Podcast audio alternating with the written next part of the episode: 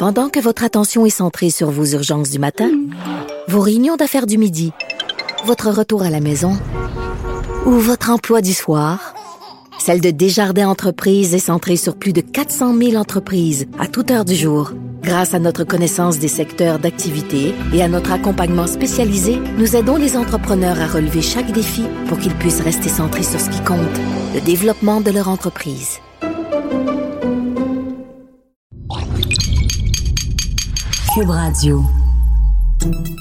Salut, c'est Charles Tran avec l'équipe dans 5 minutes. On s'intéresse aux sciences, à l'histoire et à l'actualité.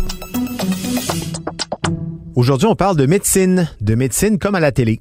Certains médecins appellent ça l'effet Grey's Anatomy, du nom de la série dont l'action se déroule dans un hôpital. Cette tendance colle public à avoir une, une très mauvaise connaissance de ce qui les attend, eux ou leurs proches, lorsqu'ils sont admis à l'hôpital. En fait, peu importe la raison, hein, ça se passe très rarement comme à la télévision. Pression intracrânienne toujours à 45. Son cerveau continue à gonfler. On va devoir retirer l'autre côté.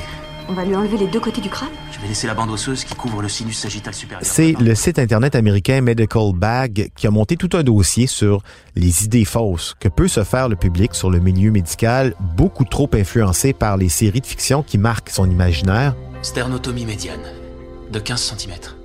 Et c'est pas récent, on l'appelle l'effet Grey's Anatomy, mais avant ça, il y a eu la série Doctor House, avant ça ER, dans les années 80 Saint Elsewhere, et euh, j'en passe. Dans l'article de medicalbag.com, un médecin raconte qu'un jour, un patient en attente de greffe pour un rein lui a demandé pourquoi il ne lui en imprimait pas un tout simplement avec une imprimante 3D, comme dans Grey's Anatomy. Ben oui, dans un épisode de la saison 10, la docteure Meredith Grey imprime un cœur en 3D pour un nouveau-né qui en a besoin. Et donc, raconte le vrai médecin, si aujourd'hui on est capable d'imprimer certains morceaux transitoires ou très simples avec des imprimantes 3D pour certains types d'opérations, on est très loin d'être en mesure d'imprimer des reins fonctionnels en 3D et sur demande. C'est là, je le vois, je le vois Chargez à 200 On dégage Beaucoup de fausses perceptions sur les réanimations avec des défibrillateurs aussi.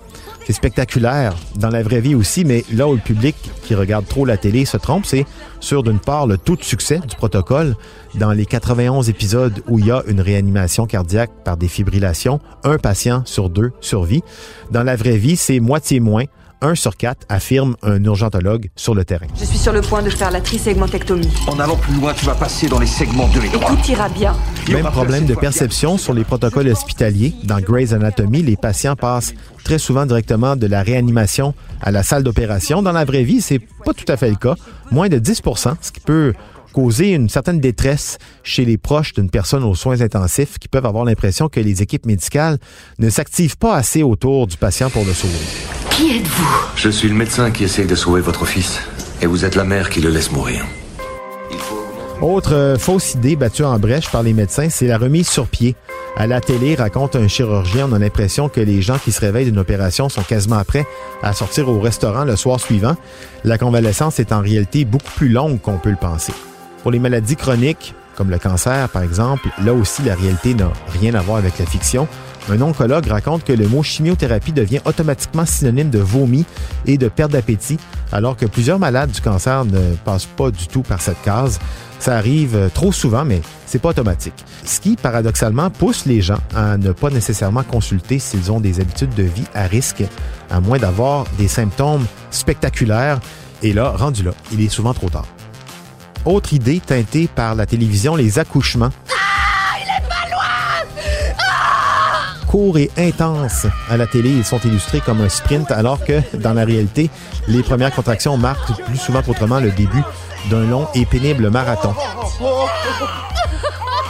Le problème avec euh, le fait de ne pas comprendre la réalité des protocoles de soins, c'est que ça fausse aussi la perception sur la qualité des soins de santé. Une pédiatre de l'hôpital pour enfants de Houston au Texas donne l'exemple de la série Dr House.